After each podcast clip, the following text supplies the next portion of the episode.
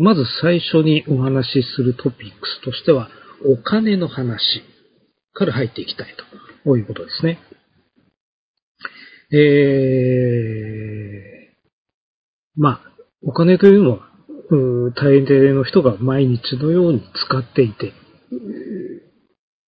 どういうものかっていうのはよく知ってるわけなんですよね。そのお金というものを、えこの機会に整理し直してみましょうと。こういうのが一つ目のトピックスです。で、これについてはもう、あの PDF の資料がお手元で見えるようになっているのではないかと思いますので、その資料の内容を参照しながら話を聞いていただきたいというふうに思います。えー、で、はじめのところですね。1、お金とはという、まあえー、全体のテーマの中で、えー、さらに1として、金融と貨幣という項目を立てています。で、その括弧1が金融とはというところです。まず基本的なところですね。えー、金融って何でしょうか？え、この講義の、まあ、タイトルの中にも入っている金融というのは一体何だろうか？えー、時義的に言えば、つまり言葉の意味としては、えー、資金を融通すること。その中の、まあ、資金の金と融通の融、これを取ってきて、まあ、金融という一つの言葉になっているわけですけれども、これはお金の貸し借りのこと、資金の貸借のことを指しています。だから金融というのはお金の貸し借りの取引のことを指しているんだということですね。まあこれはいいでしょう。じゃあこのお金の貸し借り、資金の貸借取引というものは一体何によって担われているのか。つまり、言い換えると、金融の取引の媒体は何なのかということですけれども、それが我々がよく知っている貨幣、お金、マネー、そういったふうに、まあ、呼ばれているものであるわけです。えー、それから、あのー、まあ、金融取引というのはお金の貸し借りだというふうに申し上げましたけれども、これもちょっと別の言い方で言い換えてみると、えー、金融取引というのはですね、現在の貨幣と将来の貨幣の交換でもあるんですよ、ということなんですよね。これ一体どういうことなんだろうか、ということですけれども、えー、金融取引では、あお金の借り手はお金の貸し手から今現在利用可能な貨幣、お金を受け取るわけです。えー、そして、えー、貸し手に対して将来貨幣を支払う、つまり返済するということを現時点で約束する。こういった取引が、まあ、金融取引と言えるわけですね。えー、これについては、あの、資料の、まあ、あの、枠で囲った図というか、まあ、簡単な模式図のところで書いてありますね。左側の部分ですね。えそれに対して普通の小取引。これはこの右側のところですね。えー、普通の小取引においては、物とお金の交換というのは同時に行われるわけです。お金と物が交換された時点時点で、え、普通の小取引というのは完了するわけですね。しかしながら、金融取引は違うわけです。現在のお金のやり取りと将来におけるお金のやり取りという二次点が関連してくるんだ。したがって、金融取引というのは、維持転換の取引と言えるんだということであるわけです。金融取引というのは維持転換の取引なんだと。こういうことですね。これもうちょっと言い方を変えると、現在のお金を将来のお金と交換しているんだ。これがお金のと、えー、貸し借り、あるいは金融取引を意味しているんだということで、えー、あります。これが括弧1の金融とはというところですね。で次に、括弧にお金とはというところです。えー、じゃあ、金融取引の中でやり取りされるという貨幣とは、お金とは一体何なんだろうかと、いうことです。えー、ちなみに、えー、我々、皆さんもそうだと思うんですけど、よく使っているウィキペディアでは、えー、お金は何かということに関して、商品交換の媒介物というような説明をしています。まあ、これで間違いだというわけではないんですけれども、えー、これだけだとわかるようでわからないと、えー、いう感じですよね。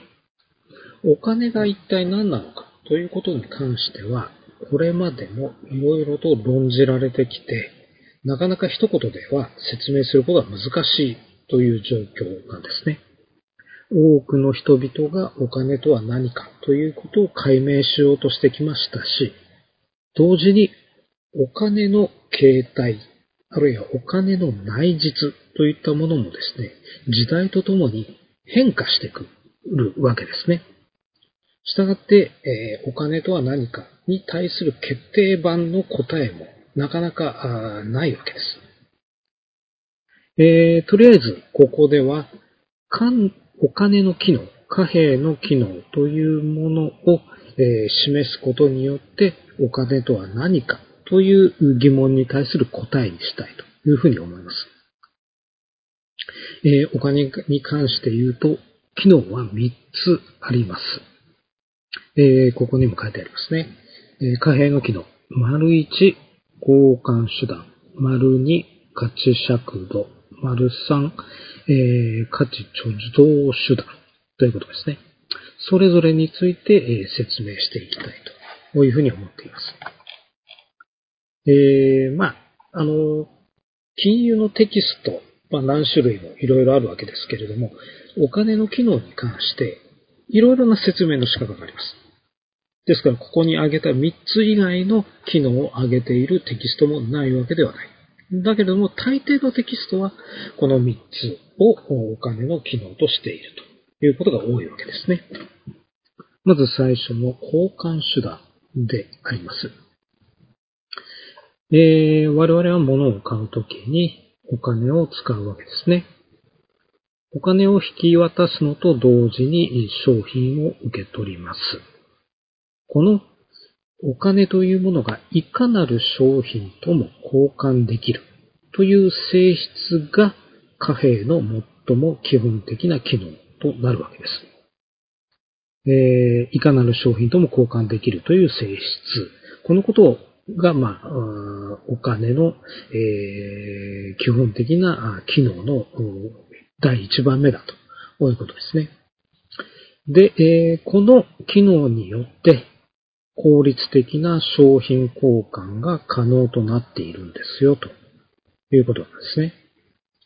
じゃあどうしてこのお金がこの機能を持っていると商品交換が効率的になるんだろうかということなんですけれども、えー、ここで、えー、お金がない社会というものをちょっと考えてみましょう。そのお金のない社会において、我々はどうやって物を手に入れることができるだろうか。ということになります。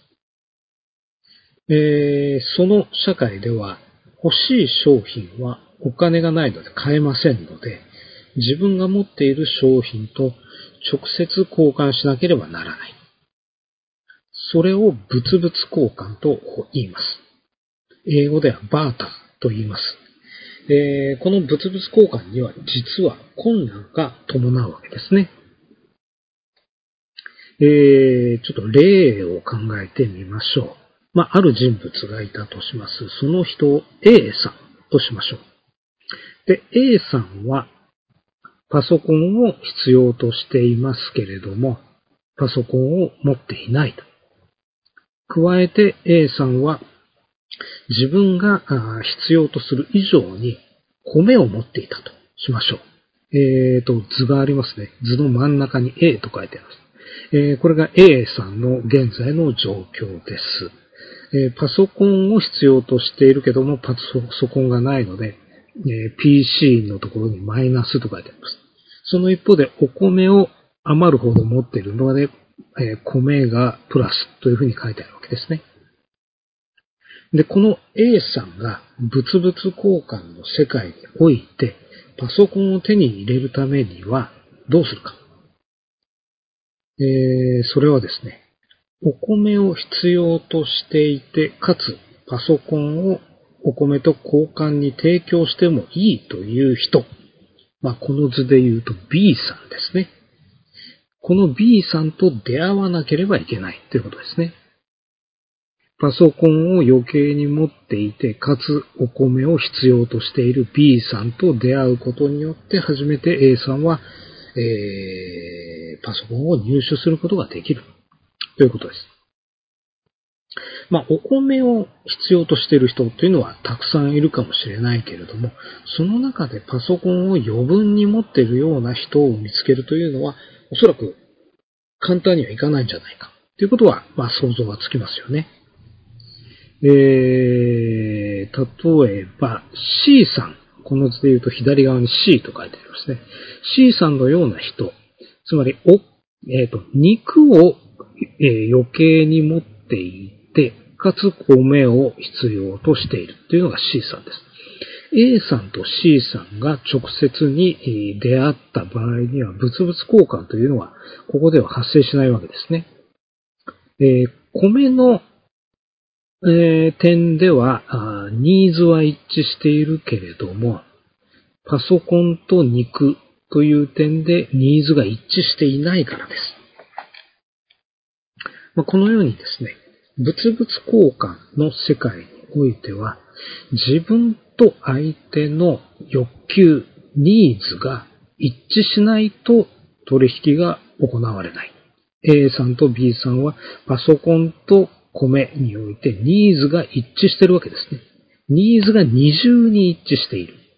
えー、これを、ま、欲求の二重一致。えっ、ー、と、ダブルコインシデンスオブウォンツと英語では言いますけれども、こういった状況が成り立たないと物々交換というのは行われないんだ。で、これが満たされる確率というのは、おそらく、ま、低いんじゃないだろうか。ということですね。で、こういったその物々交換を行えるような相手を見つけるためには当然ですけれども、情報の収集コストというのがそれなりに高くつくということであります。でこうした困難を解消する手立てとして何、何とでも交換できる貨幣、お金というものの存在が要請されることになるわけです。で、この例で言うと、えー、自分にとって余っているものがあれば、えー、まあ、このケースで言うと A さんですね。A さんであれば、米が余ってるわけです。えー、それ、とりあえずそれを貨幣と交換する。えー、つまり、売るってことですね。で、えー、で、米をお金に変えてお金を持っておく。で、次に自分が欲しいものがあった時に、そのお金を使って購入すると。まあそういうことができるわけですね。お金というものがもしこの世に存在するのであればということです。これがその、えー、資料1ページ目の一番下の図ですね。貨幣のある世界というところに書いて、えー、あるわけです。えっ、ー、と、左のところに A さんが書いてあって、パソコンが必要、米が余っています。で、A さんは、この米を売却することによって真ん中の状態、えー、パソコンを必要としている、で、現金が、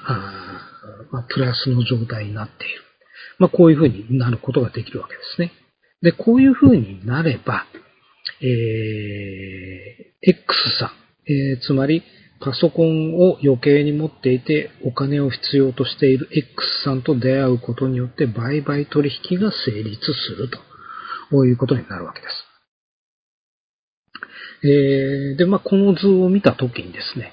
これ物々交換とあまり変わらないじゃないかというふうに思われるかもしれないです。えー、まあ、しかしながらですね、お金が存在している世界においては、まあ、あの、交換手段としての機能を持っている便利なお金というものは、とりあえず誰もが必要としているという前提にすればですね、実際には欲求の一致というのは一つだけでいいことになるわけですね。お金というのは基本的に簡単に誰と誰ととの間でも取引ができる。その一方で、えー、このケースで言うと A さんと X さんパソコンという点だけでニーズが一致すれば取引は成立するということになるわけですね。物々交換よりも非常にですね、効率的にこう商品の交換が可能となるというのがお金のある世界では、まあ、成立するわけです。えー、これが一つ目の機能ですね。えー、それから二つ目、えー、これが価値尺度と言われる機能です。これはどういったものかというと、ここにも書いている、ある通り、交換される商品の価値を貨幣の数量で、えー、表示する機能のことを言うわけです。まあ、これは貨幣そのものの機能というよりも、まあ、貨幣の概念、あるいは貨幣単位の役割と言ってもいいかもしれません。えーと、歴史的に言うとですね、えー、布とか家畜、それから穀物といったものがお金として使われる時代があったというふうに言われています。このように、えー、実際には商品として使えるものを貨幣として使うことを商品貨幣と言います。えー、で、例えば、あの、ある経済で米が商品貨幣として使われていたとしましょう。米が商品貨幣、つまりお金として使えるものだとしましょう。えー、で、この時ですね、えー、これも例ですね。鶏の、鶏1羽が米10号と交換されるとしましょうと。えー、ちょっとここの枠の中に書いてありますね。鶏1単位が米10単位と価値としては同じだとしましょうということですね。その一方で、魚1匹が米5号と交換される。としましょう。えっ、ー、と、魚1単位は米5単位と等しいと。まあそういう関係が成立している。まあ、この状態だとすると、えー、べ、ての商品の価値が米という貨幣の単位で、えー、表されているわけですね。それによって、えー、魚1単位、え、ー、と、えー、すいませんね、えー。そうなると、その鶏の1単位が魚の2単位だということが簡単にわかるわけですね。えー、つまり商品貨幣が存在することで、それぞれの商品の交換比率というものが明確に表示されることになるわけです。ここでいうところの、え交換比率そのものがまさに価格なんだと、こういうことになるわけですね。まあ、これが価値尺度としての貨幣の機能の二つ目だということであります。えー、で、ちなみに、現在の日本国の貨幣単位は円です。す、え、べ、ての商品というものは円という貨幣の単位で表されるんだ。ということです。それから、ご存知の通り、他の国では、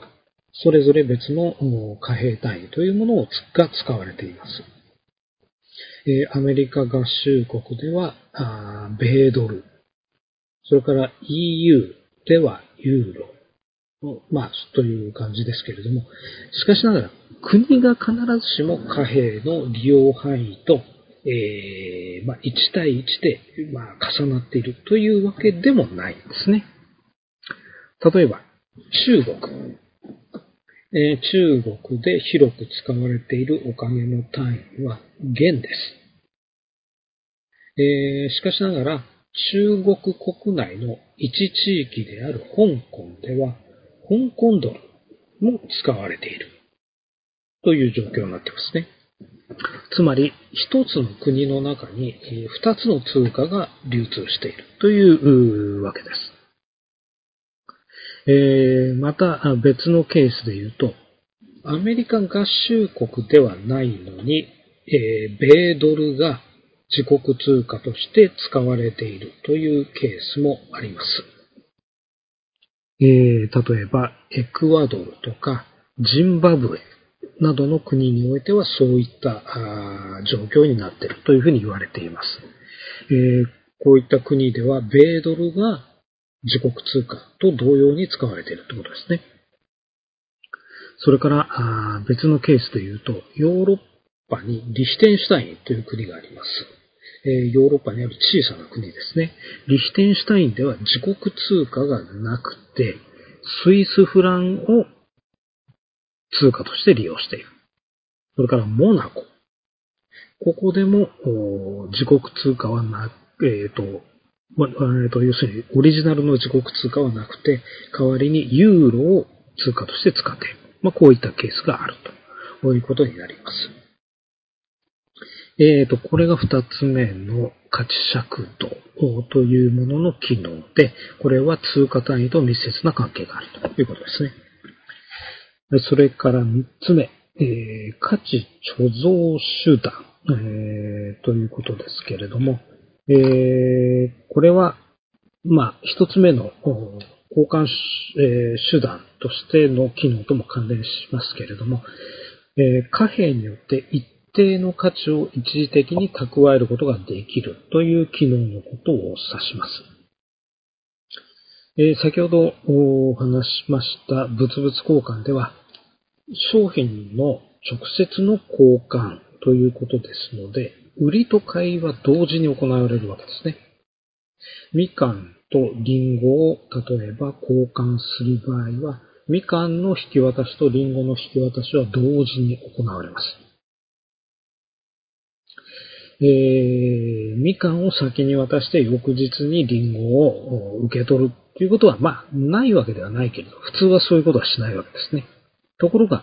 貨幣が交換手段として導入される場合には、商品の売りと買いというものが時間的に分離されるということが、えー、あり得るわけですね。例えば、今日、手持ちのリンゴを誰かに売って貨幣を受け取りました。そして翌日は、